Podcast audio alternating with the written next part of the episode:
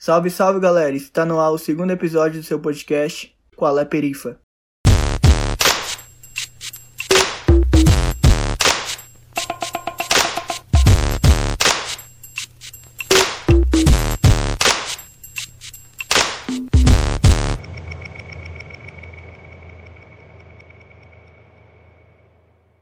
Pum, pum. Pum, pum, pum, pum. Vai, Brian, foda-se. salve, salve família. Aqui quem tá falando é o Brenin. E hoje o tema do nosso podcast é Identidade Racial e o papel da periferia nesse processo de construção. Comigo, eu trago meu primo, meu aliado, Luiz Felipe. Se apresente aí, mano. Fala galera, tudo bem com vocês? Então, dado o tema, né, que nós vamos debater hoje, eu queria começar esse debate falando da questão do processo de construção dessa identidade, né? Nós percebemos que esse processo de construção ele se dá muito por meio das nossas relações, né? Ou seja, as próprias relações no interior da nossa casa, na rua, no nosso ambiente de trabalho, né? Elas influenciam muito na construção da nossa identidade racial. E atravessado a esse fator está a violência, a pobreza e o trabalho, que influencia de forma significativa nessa construção.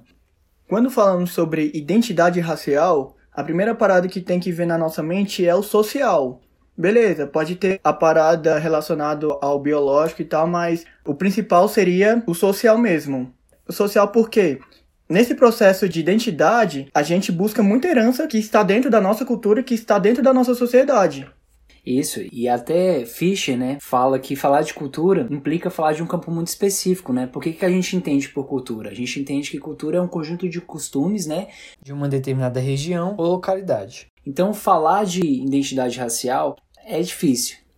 Sim, e ainda mais quando não tem é, uma iniciativa, uma referência pra gente, pra gente eu digo o povo preto, tá ligado?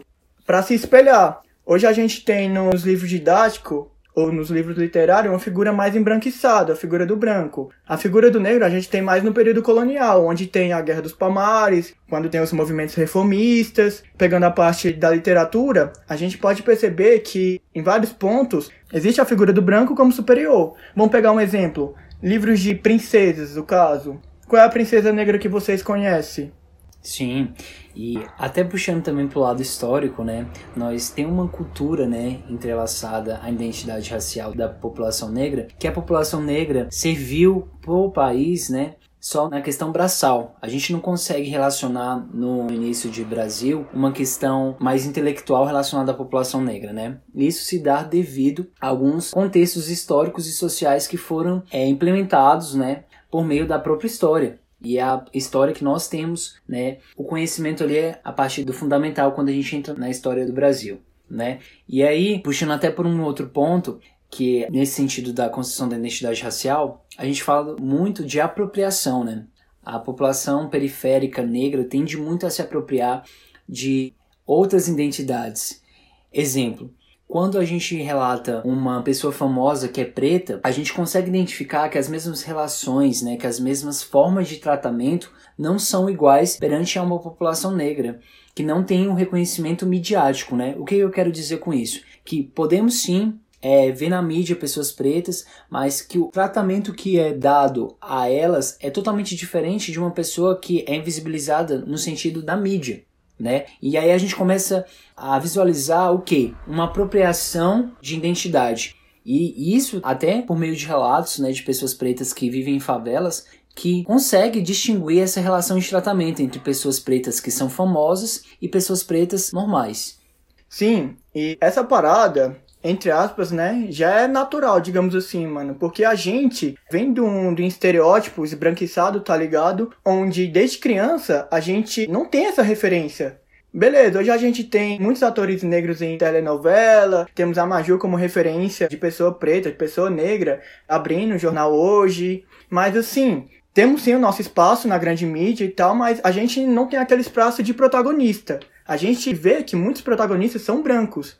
Isso. E aí é difícil a gente atuar nesse processo de identificação racial porque a gente não se vê representado, né, de forma alguma, como você falou. E apesar da gente já ter uma ascensão no sentido de que a gente consegue identificar pessoas negras né, em telenovelas, em telejornais. Só que quando a gente puxa para o lado das telenovelas, a gente consegue visualizar que ainda, em suma maioria, os negros eles estão em papéis subalternos, né? Em papéis de empregados, em papéis de é, que foram presos, né? Ou seja, a gente consegue visualizar, infelizmente, isso, né? E assim, quando a gente para para analisar, a gente percebe que hoje a gente vem buscando o nosso espaço, sim. Hoje é, a nossa realidade está totalmente diferente com a realidade passada, porque no passado negros estavam na mídia como eu disse anteriormente, não estavam em um papel de protagonista. Se você pegar é, novela passada, você vai perceber que o papel do negro era mais aquele papel pejorativo. Era. Não que a profissão seja pejorativa e ruim, mas dentro da novela, é, o preto era escravo, o preto era servente, mas a gente nunca tinha aquela influência de negro pegando cargos como advogado, policial e tal. Sim, e outro fator que eu acho importantíssimo nós debatermos aqui, nesse processo de identidade racial, é as próprias relações de poder, né? E o contexto histórico, o quanto que isso influenciou na construção da identidade racial do ser, né? E aí a gente consegue visualizar uma questão de poder, né? A gente parte agora para as três esferas do poder no nosso Brasil, executivo, judiciário e legislativo, em termos de representatividade né? A gente quase não se vê nesses cenários, né? E aí a gente começa a reafirmar de novo, né, o processo subjetivo de inferiorização da raça negra, porque a gente não tem pessoas realmente que falem por nós nesses campos, né, de visibilidades. Sim, exato. E pela falta de referência nesses três campos, faz no que a gente não se sinta representado. Aí vem o papel da periferia. Hoje a gente tem uma política pública, infelizmente, voltado para brancos, onde eles são detentores de privilégios. E para a gente ter voz, muitos movimentos negros e tal saem da periferia. Hoje a gente tem um exemplo aqui na Zelândia, o Elemento Movimento, que debate sobre questões raciais, traz a valorização de personagens negros, coisa que não ocorre na nossa realidade, tá ligado? É, o elemento negro né, é um exemplo disso aí, Breno, como você reforçou. E a gente também tem o programa Jovem de Expressão, né, criado aqui na Celândia, com o intuito o quê?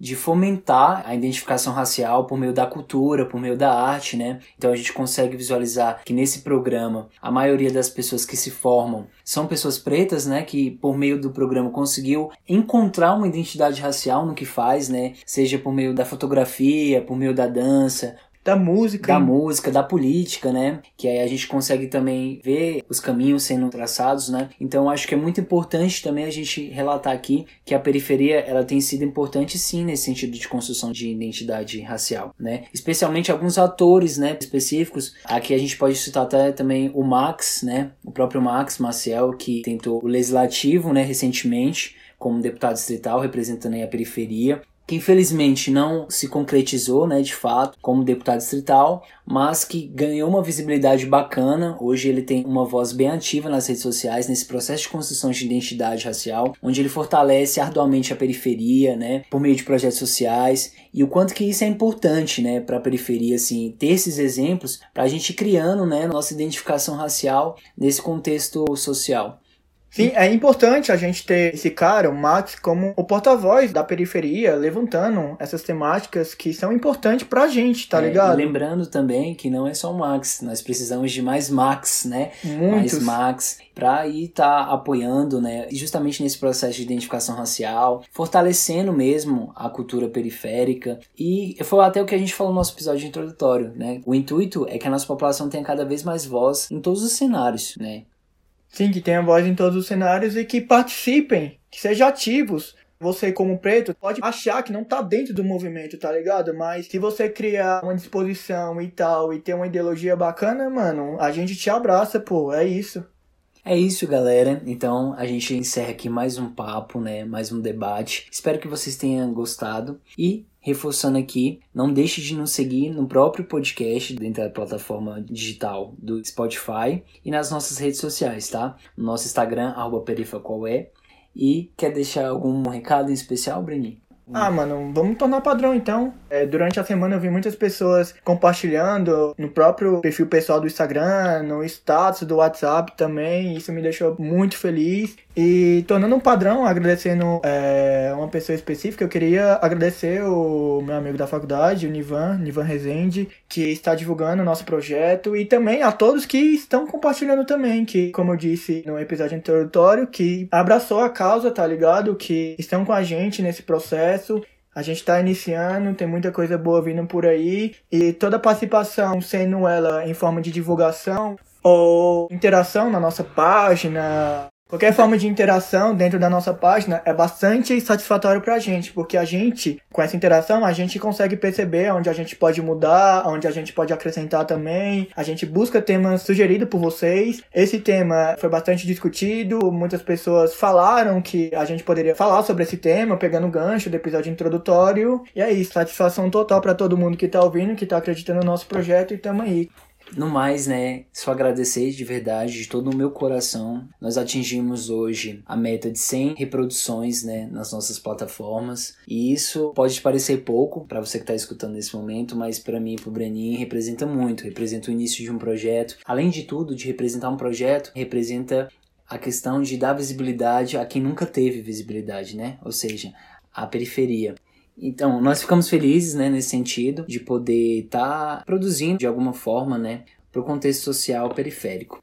E agradecer todos os meus amigos, tá? Próximos, eu estou muito feliz porque eu vi vários compartilhando o nosso podcast, né, nas redes sociais individuais, né? E o que me deixa muito alegre. E os feedbacks também que foram bastante positivos, né, nesse primeiro episódio. E é isso, pessoal. Não deixe de nos seguir, tá? No Spotify, no próprio Spotify. Nós estamos com um canal também no YouTube, tá? Para quem não tem acesso ao Spotify, nós estamos também disponíveis no YouTube.